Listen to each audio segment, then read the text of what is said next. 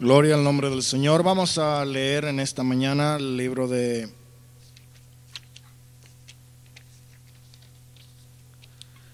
San Juan, capítulo 11. Vamos a leer desde el verso 1 hasta el verso 4. Y luego desde el verso 17 hasta el verso 21. San Juan, capítulo 11 versos 1 al 4, 17 al 25. Libro de San Juan. La palabra del Señor dice de la siguiente manera. Estaba entonces enfermo uno llamado Lázaro de Betania, la aldea de María y de Marta, su hermana. Y María, cuyo hermano Lázaro estaba enfermo, fue la que ungió al Señor con perfume y le enjugó los pies con sus cabellos. Enviaron pues las hermanas para decir a Jesús, Señor, he aquí que el que amas está enfermo. Y oyendo Jesús dijo, esta enfermedad no es para muerte, sino para la gloria de Dios, para que el Hijo de Dios sea glorificado por ella verso 17 hasta el 21. Vino pues Jesús y halló que hacía ya cuatro días que Lázaro estaba en el sepulcro. Betania estaba cerca de Jerusalén como 15 estadios y muchos de los judíos habían venido a María y a Marta para consolarlas por su hermano. Entonces Marta, cuando oyó que Jesús venía, salió a encontrarle, pero María se quedó en casa. Y Marta dijo a Jesús, Señor, si hubieses estado aquí, mi hermano no habría muerto. Mas también sé que ahora que todo lo que pidas a Dios, Dios te lo dará. Y Jesús le dijo, tu hermano resucitará. Y Marta le dijo, yo sé que resucitará en la resurrección, en el día postrero. Le dijo Jesús, yo soy la resurrección y la vida. El que cree en mí, aunque esté muerto, vivirá.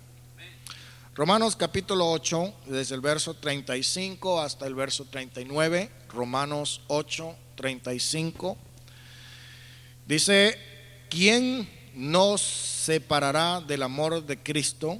Tribulación o angustia, persecución, hambre o desnudez, o peligro o espada. Como está escrito, por causa de ti somos muertos todo el tiempo, somos contados como ovejas de matadero. Antes en todas estas cosas somos más que vencedores por medio de aquel que nos amó. Por lo cual estoy seguro que ni la muerte, ni la vida, ni ángeles, ni principados, ni potestades, ni lo presente, ni lo porvenir, ni lo alto, ni lo profundo, ni ninguna otra cosa creada nos podrá separar del amor de Dios que es en Cristo Jesús, Señor nuestro. Amén. Y leemos finalmente el texto de esta semana que es Isaías 26.4. Isaías 26.4. Isaías 26.4 dice todos juntos, si lo tiene por favor, Isaías 26.4, leemos juntos. Dice, confiad en Jehová perpetuamente, porque en Jehová el Señor está la fortaleza de los siglos. Otra vez juntos, confiad en Jehová perpetuamente, porque en Jehová el Señor está la fortaleza de los siglos. Oremos, Señor, nuestro Dios y Padre eterno. Damos gracias esta hermosa mañana, Señor, que nos concedes la dicha, el privilegio, la oportunidad de estar nuevamente congregados, juntos, unánimes aquí en esta casa de oración con el propósito de adorarte, de bendecirte, de glorificarte y también con el propósito de recibir, Señor, el consejo de tu palabra. Te damos gracias, mi Dios, porque nos has dado el deseo, la voluntad y la salud para estar aquí en su casa de oración en esta mañana, Señor. Gracias, mi Dios, te damos en el nombre de Jesús. Amén. ¿Alguien puede decir amén? Tenga la bondad de sentarse. En esta mañana estamos estudiando una lección que se titula Los problemas a los que se enfrenta la familia. Hemos estado analizando una serie de temas relacionados con la familia. ¿Por qué? En primer lugar, porque la familia es importante en el plan de Dios. Amén. Fue el Señor mismo el que instituyó la familia en el comienzo cuando crió al hombre y a la mujer. Y también sabemos que la familia es el blanco principal de los ataques del enemigo. Y por esta razón hay muchos problemas que han traído bastante ah, desgracia a muchas familias a causa de los ataques del enemigo hacia la familia. Y como la Biblia dice que no somos ignorantes de las maquinaciones del enemigo, tenemos que prenderle con astucia al estar preparados y saber cómo enfrentar los problemas que se presentan en la familia. Amén. Una de las cosas que hemos estado analizando recientemente en lecciones anteriores es el caso de que la familia contemporánea ha tenido varios cambios, ha sufrido problemas eh, innumerables y serios y por esta razón amerita realmente una, una investigación o un estudio acerca de estos problemas. Los problemas de la que la humanidad experimenta en el mundo se deben primeramente a la naturaleza desobediente del hombre y de la mujer. Desobediencia en cuanto a lo que Dios mandó. Por lo tanto, se puede considerar que la maldición del pecado cayó sobre toda la creación, incluyendo a toda la humanidad. Por esta razón, la humanidad ha estado luchando para encontrar una sociedad perfecta, pero sabemos que no va a ser posible por cuanto mientras estemos bajo la naturaleza adámica siempre van a haber problemas. Es por eso que es necesario que la familia cristiana aprenda a enfrentar los problemas que confronta la familia con un enfoque bíblico. Y en esta mañana esta lección eh, presenta algunos de los problemas que afectan la familia y vamos a ver cómo Dios ha prometido darnos la victoria en todas las dificultades que experimentamos. Algunas eh, personas piensan que cuando vienen al camino de Dios, todas sus tribulaciones y problemas se van a terminar. He escuchado algunas personas que dicen, bueno, yo pensaba que cuando iba a venir al camino de Dios, las cosas iban a mejorar y sin embargo han empeorado. Cuando yo me acerco a Dios parece que me vienen más luchas, más pruebas y más ataques del enemigo. Esto es una manera como el enemigo que es astuto quiere engañarle porque el trabajo del diablo siempre ha sido querer engañar a los hijos de Dios. Amén. Pero si lo vemos desde el lado del Señor, la Biblia dice que el Señor al que ama, madruga a castigarlo. Amén. El padre que ama a su hijo, madruga a corregirlo. Y muchas veces estas cosas no son sino simplemente advertencias de Dios. ¿Para qué? Para que entendamos la necesidad que tenemos de acercarnos más a Él. Y muchas veces Dios que sabe todas las cosas anticipa, Él precede a nuestro tiempo y se anticipa en prepararnos espiritualmente para recibir la serie de problemas que se van a presentar más adelante. Imagínense ustedes sin estar en comunión con Dios y sin estar buscando acercarse a Dios se le presentan todos los problemas de los cuales usted pueda estar pasando, ¿qué sería de usted? Es verdad que a veces en el camino del Señor hay pruebas y luchas y tribulaciones y enfermedades, pero confiando en Dios, como decía el texto áureo, perpetuamente sabemos que en el Señor está la fortaleza de los siglos. ¿Cuánto dicen gloria a Dios?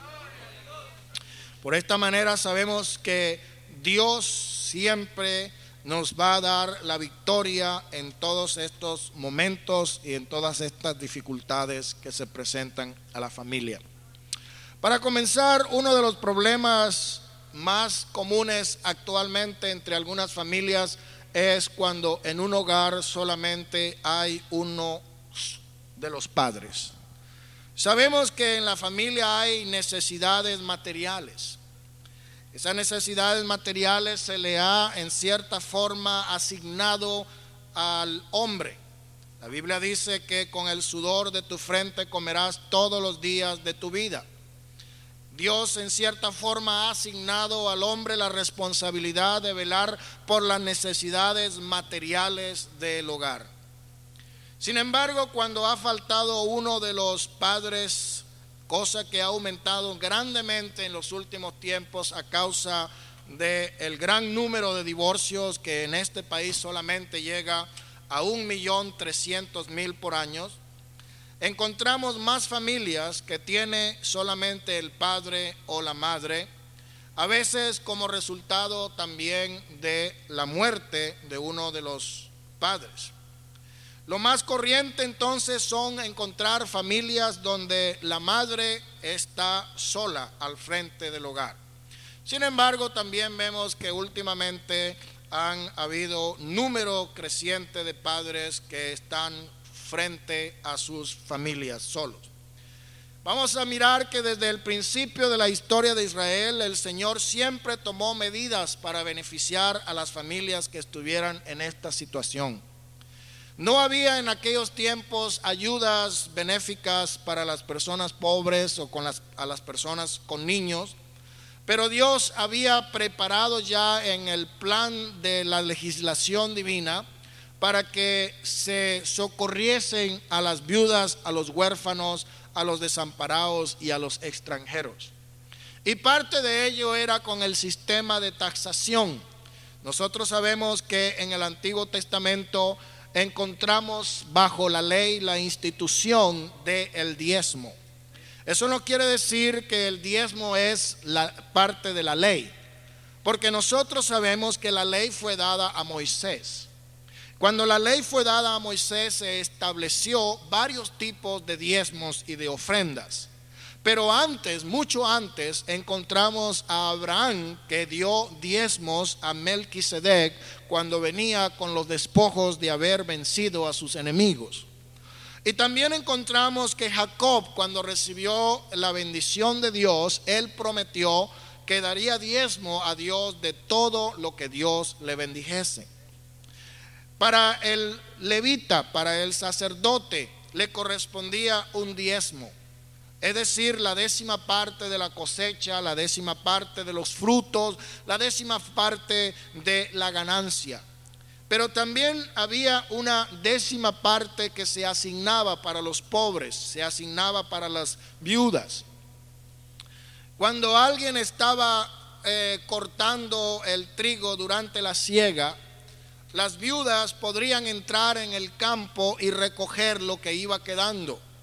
También se le asignaban las esquinas, los corners, las esquinas se le asignaba especialmente para estas personas. Así lo encontramos en el caso de vos cuando se indica que él le dijo a sus seguidores que dejaran intencionalmente alguna de las gavillas para que Ruth pudiera recogerlas y de esta manera se pudiera sostener ella misma y también sostener a su suegra.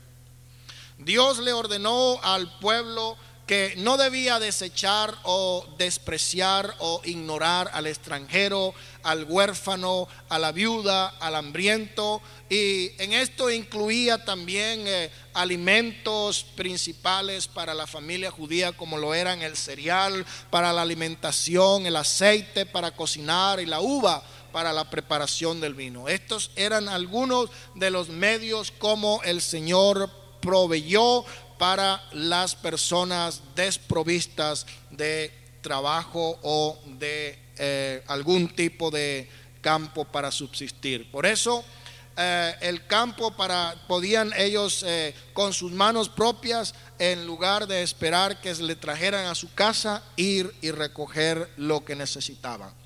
En el hogar, hermanos, siempre hay mucha necesidad cuando la madre sola de hoy día tiene que enfrentarse a tantas situaciones, hacer uso de diferentes medios para sostener la familia, algunas veces tener que trabajar en dos o tres empleos, algunas veces tener que poner a sus niños pequeños bajo el cuidado de otra persona en alguna guardería, en algún lugar donde le cuiden los niños hasta que lleguen a ser ya grandecitos y puedan ir a la escuela. No deja de ser un tremendo problema, una tremenda carga pesada para las madres solas que tienen que suplir para las necesidades materiales de su familia. Y por eso yo creo que Dios ha provisto en cierta forma que la iglesia sea una especie de familia y es algo que muchas veces hemos ignorado y hemos tratado de, despojarnos de esa responsabilidad. Cuando presentamos a un niño, lo dedicamos delante de Dios, como lo hemos hecho muchas veces en la iglesia. Se debe enfatizar que la crianza de estos niños no solamente es responsabilidad del padre o de la madre o de los familiares, sino que es una responsabilidad conjunta de toda la iglesia como una familia que tiene el deber de interesarse por el bienestar de todos los niños que forman parte de nuestra comunidad cristiana. Por eso es necesario, hermanos, que en la iglesia se consigan también esos recursos para tratar de aliviar, de ayudar a las personas que están bajo esta tremenda responsabilidad. ¿Por qué? Porque no solamente se trata de las necesidades materiales, sino que también se tratan de las necesidades espirituales. Hemos visto que la alimentación, la vivienda, la ropa y todas estas cosas son muy necesarias e indispensables, pero no son lo más importante en la vida sino que el padre y la madre deben siempre de tratar de satisfacer las necesidades emocionales y las necesidades espirituales de la familia. Para eso es necesario planear tiempo para estar con los niños, para atenderles, para comunicarse con la familia en conjunto y de esta manera se podrá recibir también la debida orientación espiritual cristiana que sea necesario para que se puedan caminar estos niños en la senda de la vida. Por eso, si es el padre como si es la madre quien tiene que dedicarse a ayudar, a sin tener eh, eh, ayuda de nadie para atender a su familia, es muy necesario que se ocupe muy temprano de atender eh, los niños y las niñas para que así se convierta para ellos un modelo digno de ser imitado. Una de las cosas que aprendemos nosotros, hermanos, en lo que se llama el modelaje, es que gran parte de lo que los niños aprenden, lo aprenden por observación, lo aprenden por mirar a otras personas. Recientemente estaba leyendo acerca de un estudio en el cual se presentó una película a unos niños y en esta película había un adulto que estaba golpeando un muñeco de hule, de esos que se inflaman, y lo golpeaba con todo lo que podía golpearlo eh, en cierta forma para que los niños observaran que estaba siendo agredido aquel muñeco. Y cuando los niños vieron esto, eh, también al finalizar eh, de, que el, adulto golpeaba al muñeco de hule, habían dos situaciones. en primer lugar, se le, se le recompensaba a la persona que estaba golpeando el muñeco, se le daba un premio por ah, hacer lo que estaba haciendo. Pero a otro se le castigaba, es decir, habían dos versiones. A uno se le premiaba y a otro se le castigaba por estar golpeando el muñeco de hule. Ahora, había también un grupo de niños que observaban a otro tipo de película en la cual no se golpeaba el muñeco de hule, sino que simplemente se jugaba con el muñeco de hule. Entonces, después que los niños veían a esta película, a estas diferentes películas, lo introducían en el cuarto con el muñeco de hule. Y resulta que aquellos niños que habían visto la película donde aparecía el adulto golpeando el muñeco de hule y se le había recompensado, se le había premiado por lo que estaba haciendo, demostraron mayor agresividad, mayor violencia cuando jugaron con el muñeco. Lo pateaban, se le subían encima, lo mordían, lo golpeaban, porque habían visto anteriormente el modelo de un adulto haciendo lo que ellos mismos estaban haciendo. Sin embargo, cuando se presentaban los niños que no habían visto a un adulto pegándole al muñeco, ellos lo que hacían era jugar con el muñeco. De esto se deduce que gran parte de la conducta de los niños es aprendida por un modelaje, por observación. Aprenden oyendo y aprenden viendo. De manera que muchos padres a veces se sorprenden cuando sus niños hacen cosas que son inapropiadas pero no se dan cuenta de que posiblemente lo han estado observando y lo han estado aprendiendo en su propia casa de sus propios padres. Es necesario entonces que los adultos puedan ofrecer un modelo digno de imitar.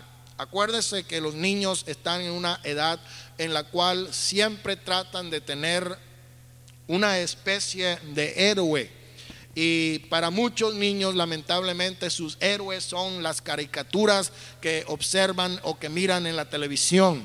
Y hay mucha violencia, hay mucha agresividad y hay mucho que deja que desear en estas caricaturas. Y muchas veces los niños se forman una imagen de su héroe favorito de una caricatura que están mirando en la televisión. Pero qué lamentable, porque es importante que el modelo del el héroe perfecto, si se puede decir, sea una persona en la cual ese niño tiene respeto y de la cual se puede sentir digno. Por eso es necesario, hermano, que esto los pone en la necesidad a los adultos de cumplir su parte normal en la formación de los niños y al mismo tiempo asumir el papel que deben haber desempeñado el cónyuge que falta. Esto es muy posible que puedan auxiliarlos grandemente los demás miembros de la familia, los hermanos, los tíos, los abuelos, los demás familiares, personas que tienen influencia en el hogar.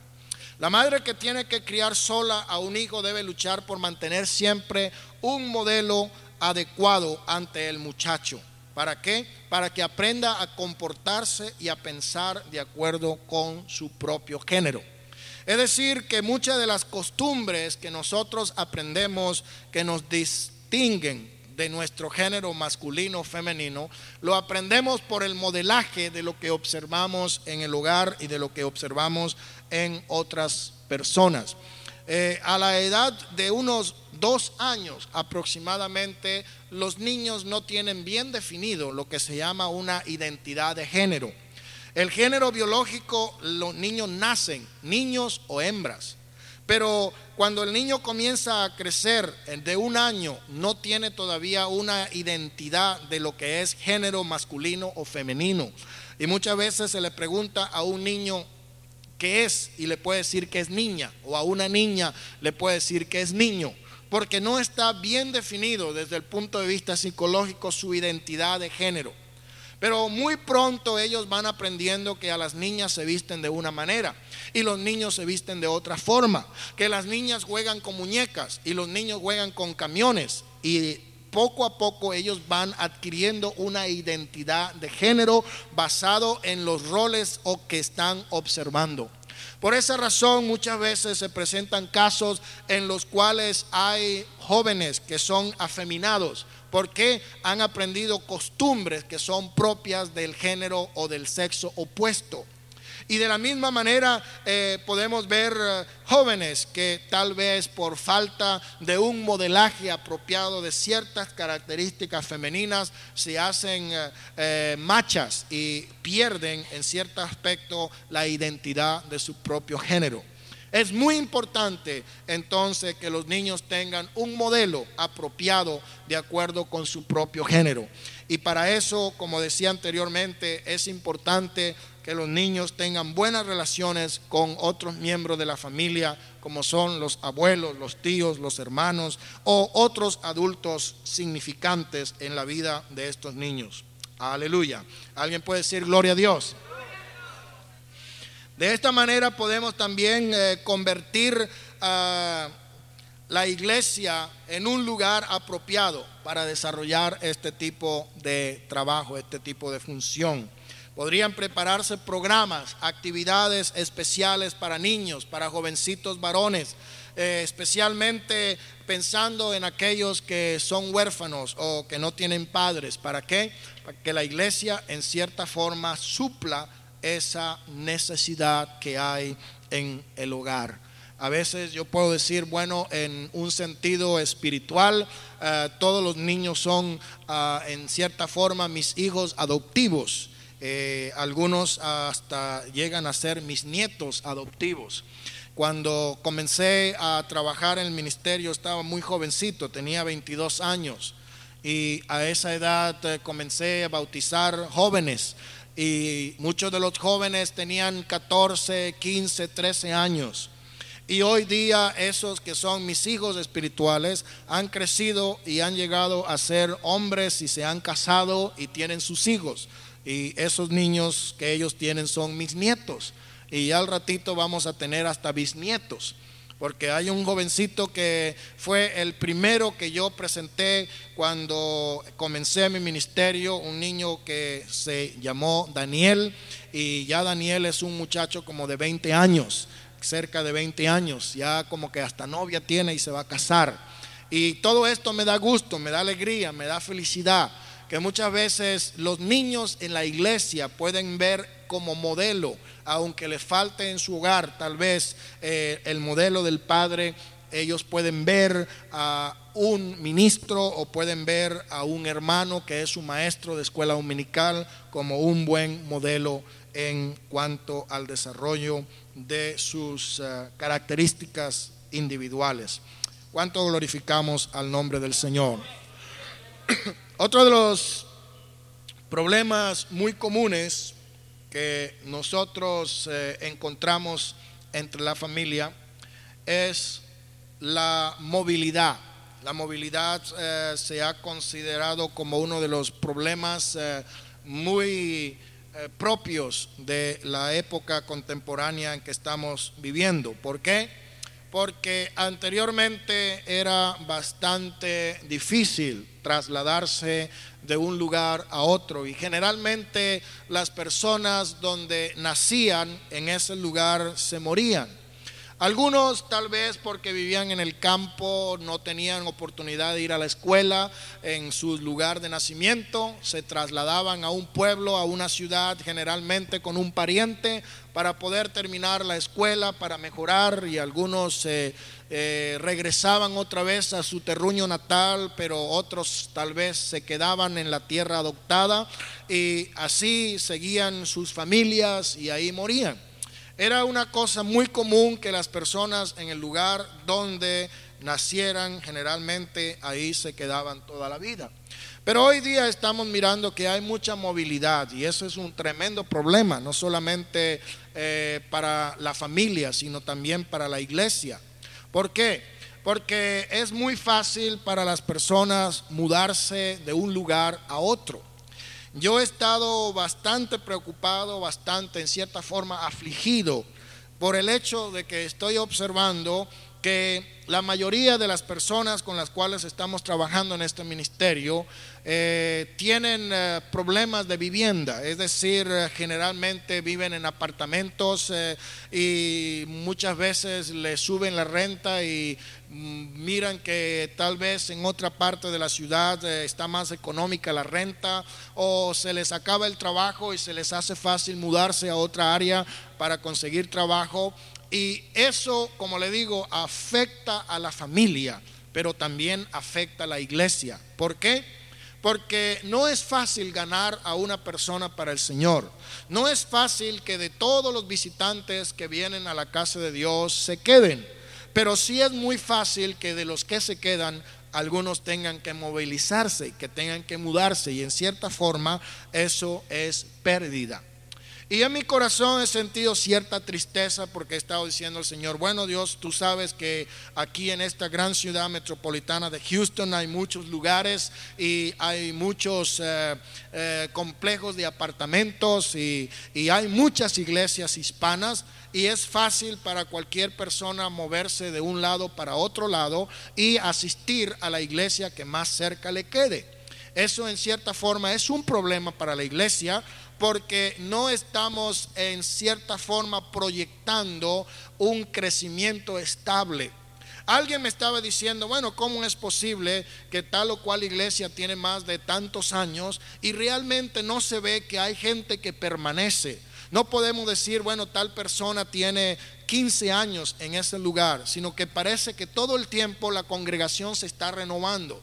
La congregación crece, mucha gente nueva se une, pero también vemos que la gente vieja se moviliza y que no ha habido realmente un crecimiento estable que se pueda decir, bueno, las personas que aquí se convierten, aquí se quedan.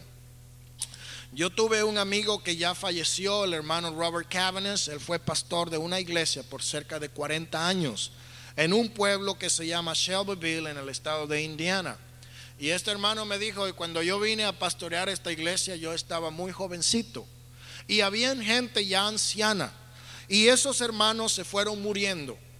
Y yo enterré toda la congregación que yo recibí como pastor y comencé a pastorear la segunda generación, es decir, los hijos de esas personas que se habían muerto. Y crecieron, se hicieron viejos y algunos se murieron. Y dice, ahora estoy pastoreando la cuarta generación. Estoy empezando a pastorear la cuarta generación de la iglesia. Es decir, se murieron los primeros, quedaron sus hijos, se pusieron viejos, se murieron, crecieron y ahora él dice, estoy, se ve que hay proyección, ahí se ve de que se puede contar con que las personas que están van a permanecer. Pero es algo bastante eh, preocupante en el ministerio cuando vemos eh, la inestabilidad y la inconstancia y la falta de perseverancia. Eh, es algo que realmente alarma y preocupa el no saber en qué momento, qué familia va a decir, pues sabes que ya nos vamos a mudar para Pasadena porque allá tenemos trabajo o nos vamos a, mudar allá para el 1960 y nos queda muy lejos porque hay ese constante, permanente movimiento de personas que eh, todo el tiempo están inestables y no echan raíces. Por eso una de las cosas que me ah, gustaría y me alegraría bastante es que los hermanos de la iglesia se hiciesen de su propia casa en un lugar donde esté cerca de la iglesia, porque ya cuando tiene su propia casa es un poquito más difícil que piense en movilizarse fácilmente. Entonces, yo estoy hablando esto desde el punto de vista de la iglesia. Realmente, hermanos, es necesario que tengamos cierta estabilidad en lo que estamos haciendo y que podamos proyectar con certeza de que lo que estamos haciendo va a continuar. Pero por otra parte, es un problema también tremendo para la familia, porque 20 de cada 100 familias en el mundo se mudan cada año y algunos se mudan cada seis meses. ¿Ah? Eh, algunos eh, pasan por un lugar y dice, aquí en estos apartamentos viví yo seis meses. Pero no, me salí de ahí porque no me gustó. Y, y, entonces me mudé para estos que están aquí al frente. Y ahí estuve otros seis meses.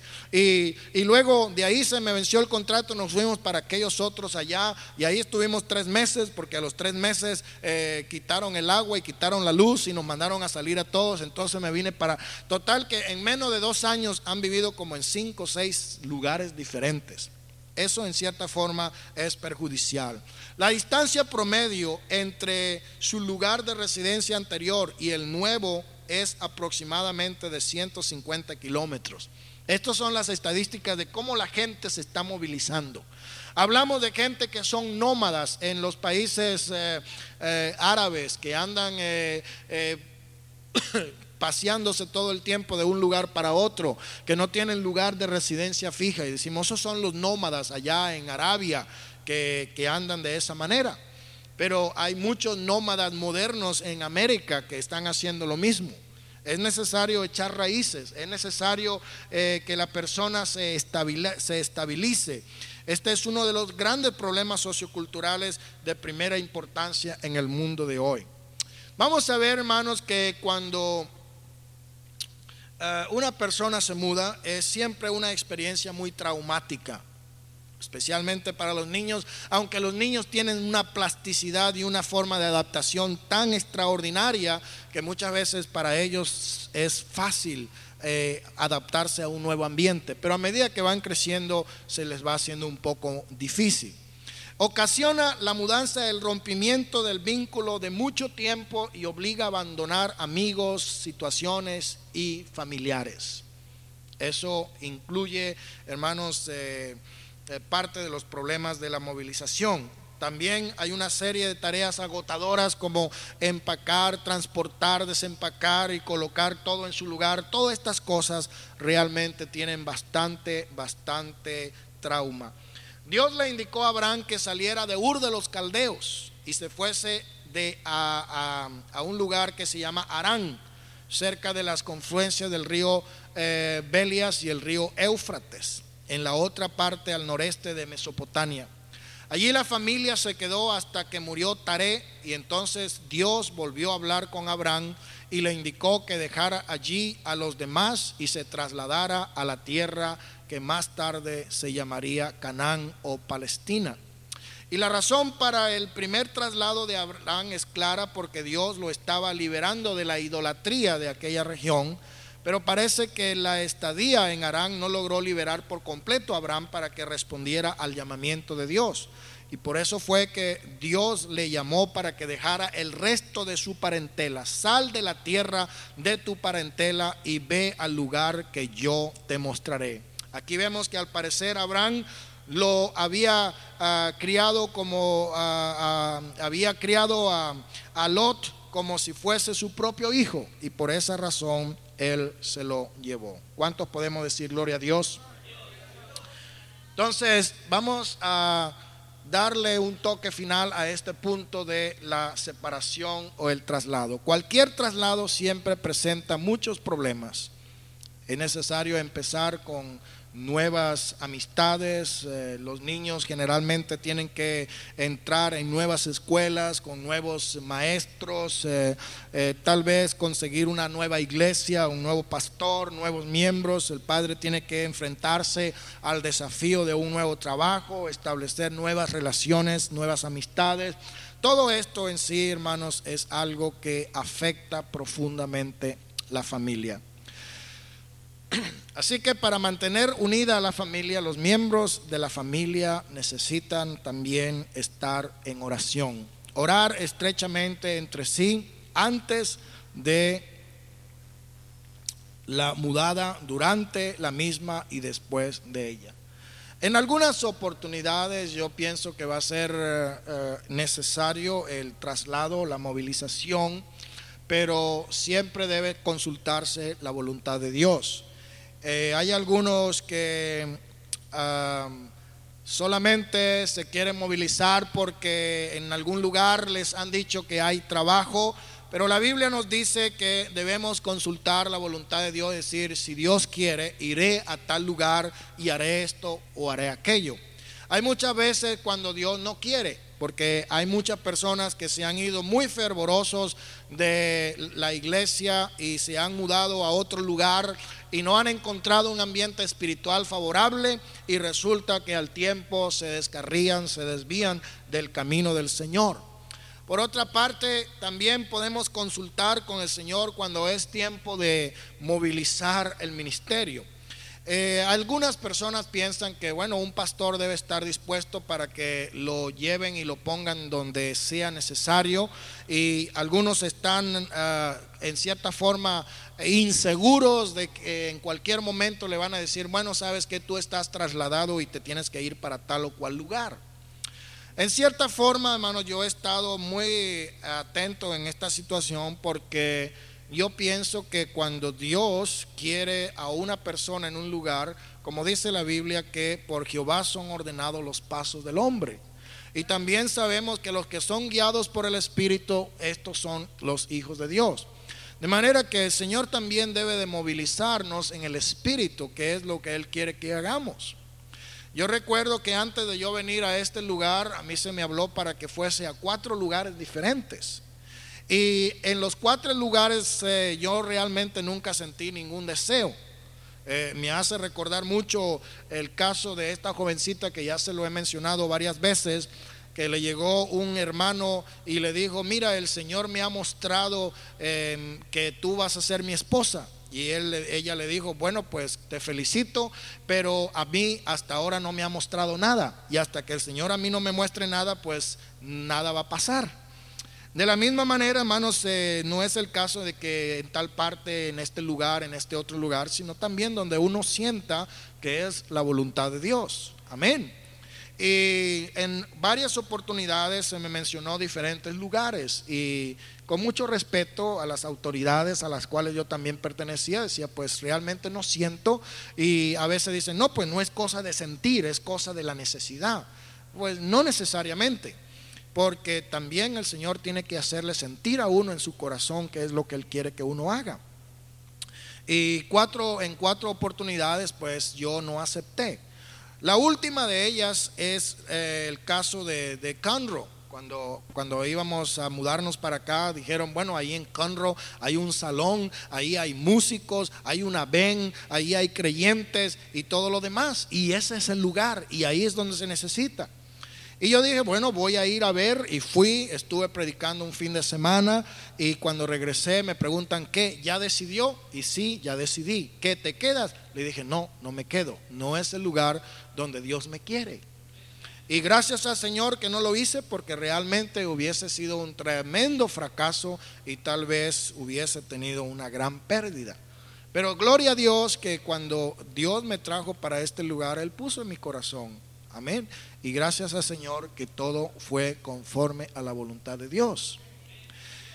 Hay un hermano que tiene aproximadamente como unos 6, 7 meses buscando un salón para comenzar una iglesia.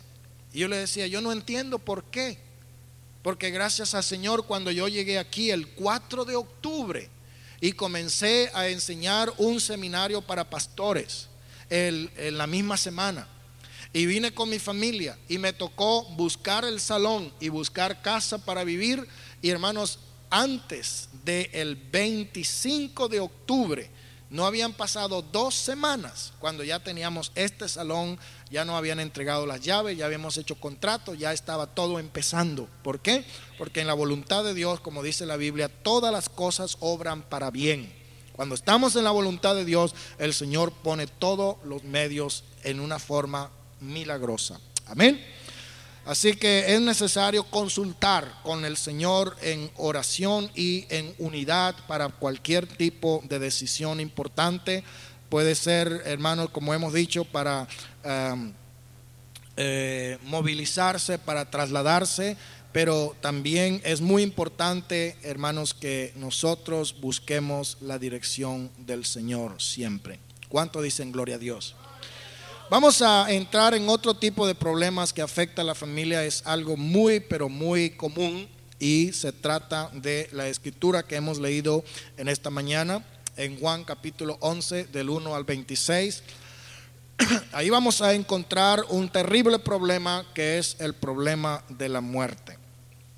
Problema de la muerte.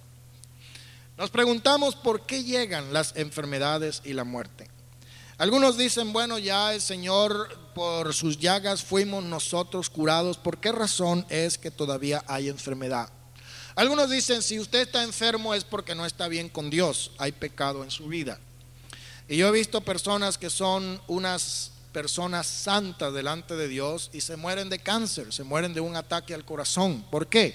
Porque la Biblia dice que está establecido al hombre que muera una sola vez. Y también nosotros estamos sujetos al proceso de envejecimiento que es natural en todos los organismos vivientes. Así que el hecho de que nos enfermemos y el hecho de que tengamos que morirnos de algo no implica necesariamente que nosotros no estemos en comunión con Dios. Jesús cuando vino a librarnos de la maldición del pecado, Él siempre mostró que mientras vivamos en el mundo tendremos que seguir bajo la influencia de los efectos del pecado, tanto los heredados como los del pecado actual. En una oportunidad le preguntaron al Señor, Señor, ¿quién pecó, este o su padre, para que haya nacido de esta manera? Y el Señor le dijo, ni este ni su padre. Y también en otra ocasión dijo, en una ocasión dijo, em, nunca más se diga en Israel este dicho, los hijos comieron las uvas agrias y los, los padres comieron las uvas agrias y los hijos sacaron la dentera. Es cierto que la Biblia dice que Él aborrece a los que son idólatras hasta la segunda y la tercera generación de los que le aborrecen. Pero la Biblia dice, cada quien pagará por su pecado. El hijo no paga por el pecado del padre, ni el padre por el pecado del hijo, sino que cada quien tiene que dar cuenta delante de Dios. Así que tanto creyentes como no creyentes siempre van a tener que morirse una vez y después de la muerte van a tener su propio juicio. De manera que la muerte es una realidad que llega a todos los hogares sin excepción. Sin embargo, es algo que es muy doloroso. Entre todas las cosas que le pueden suceder a un ser humano, considerando que sea una persona adulta y que haya más o menos vivido una vida normal como la mayoría de personas, la situación más crítica y más caótica que le puede suceder a una persona es la muerte del cónyuge. La muerte del cónyuge siempre se ha considerado como uno de los eventos más traumáticos que hay en la vida del ser humano. Ahora, eso tiene ciertos matices. ¿Por qué? Porque a veces puede ser una muerte anticipada, como cuando le dicen a alguien que tiene cáncer y va a vivir seis meses o un año.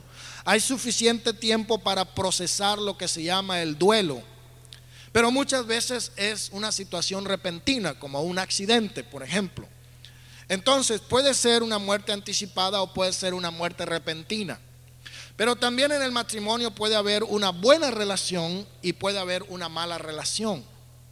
Y las personas que tienen más problemas en adaptarse a esta situación son aquellos que tienen una mala relación y una muerte repentina. Porque generalmente hay mucho sentimiento de culpa y en algunas oportunidades hay hasta algo que se llama deseo de que la persona se muera. De manera que es importante conocer todos estos aspectos, hermanos, con los cuales el ser humano se tiene que enfrentar. La muerte llega de distintas formas. Puede venir por accidente o puede venir por previo aviso. También puede llegar por medio de una larga y cruel enfermedad. Es correcto y bíblico orar pidiendo la sanidad divina.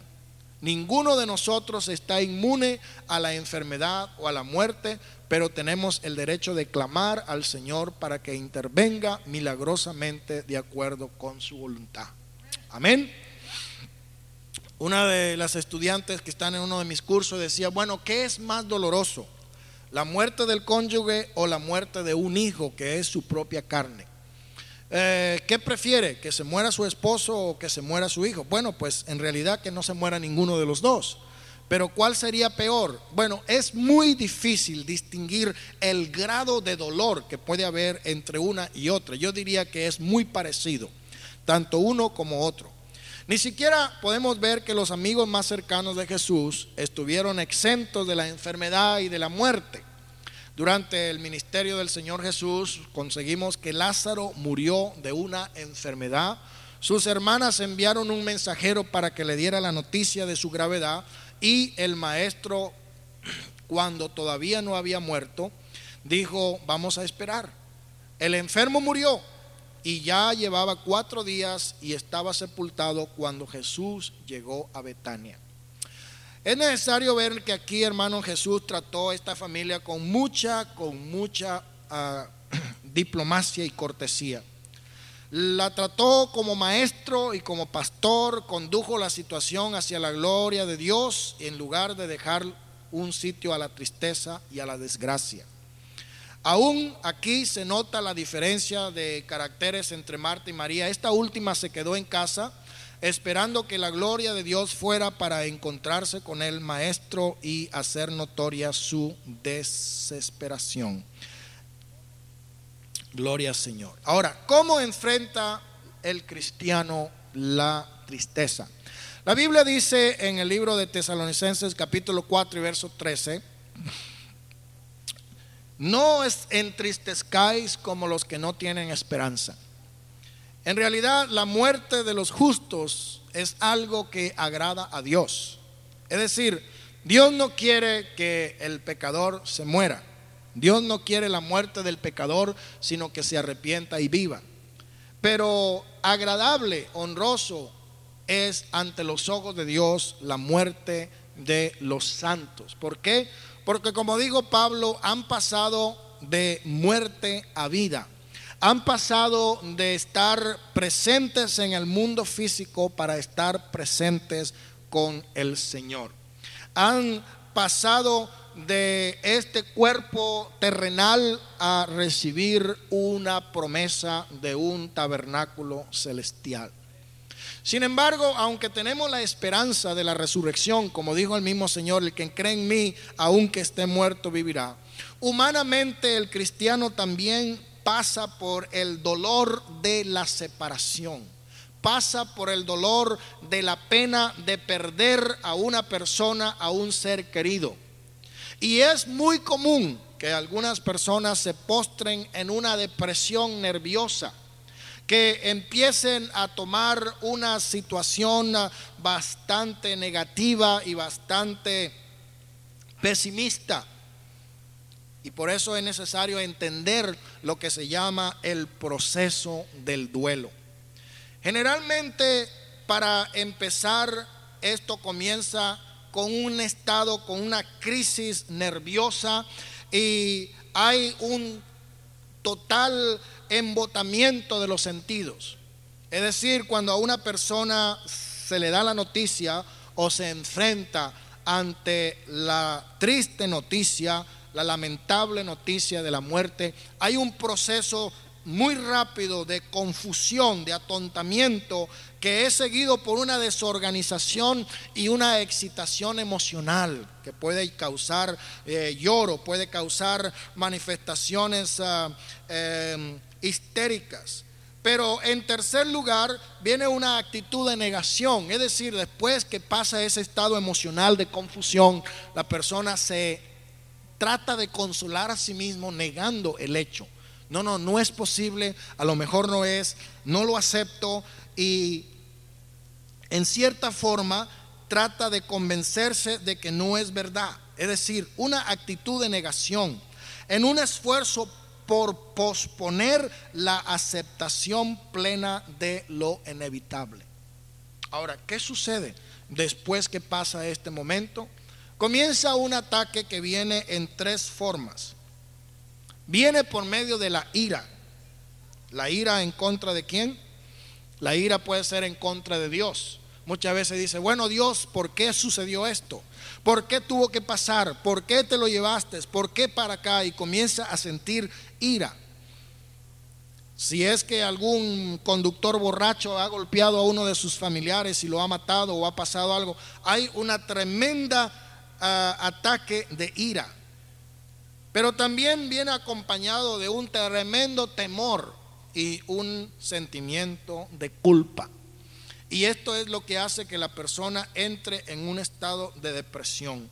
Y la intensidad y el orden de estas emociones va a depender en gran parte de la relación que había con el fallecido. ¿Qué sucede después que hay la aceptación, que pasa la ira, que pasa el temor, que pasa la depresión? Viene un sentimiento de soledad y de separación tremendo. En el caso de los esposos hay veces en que puede durar de tres meses hasta cinco años. Ha habido personas que duran cinco años y todavía no aceptan el hecho de que su esposo o esposa ha fallecido. Supe de una señora que todos los días le preparaba la cena a su esposo y ya tenía siete años de muerto. Todavía le tenía su ropa arreglada esperando que llegara como si estaba en un viaje. No había querido aceptarlo. El proceso del duelo, como le digo, puede durar de tres meses hasta cinco años. En algunas personas puede durar un año, en algunas personas puede durar más. Yo conocí una persona que tuvo la pérdida de su esposo, tuvieron muy malas relaciones, pero al final estaban en la iglesia. Y un día yo amaneció muerto con un ataque al corazón. Y su esposa estaba en control se veía que ella era la que estaba manejando todos los arreglos de la muerte, pero se veía que estaba contenta, se reía cuando decía, ¿sabe qué? Pues yo fui a despertar a yo y lo encontré que estaba muerto, se reía.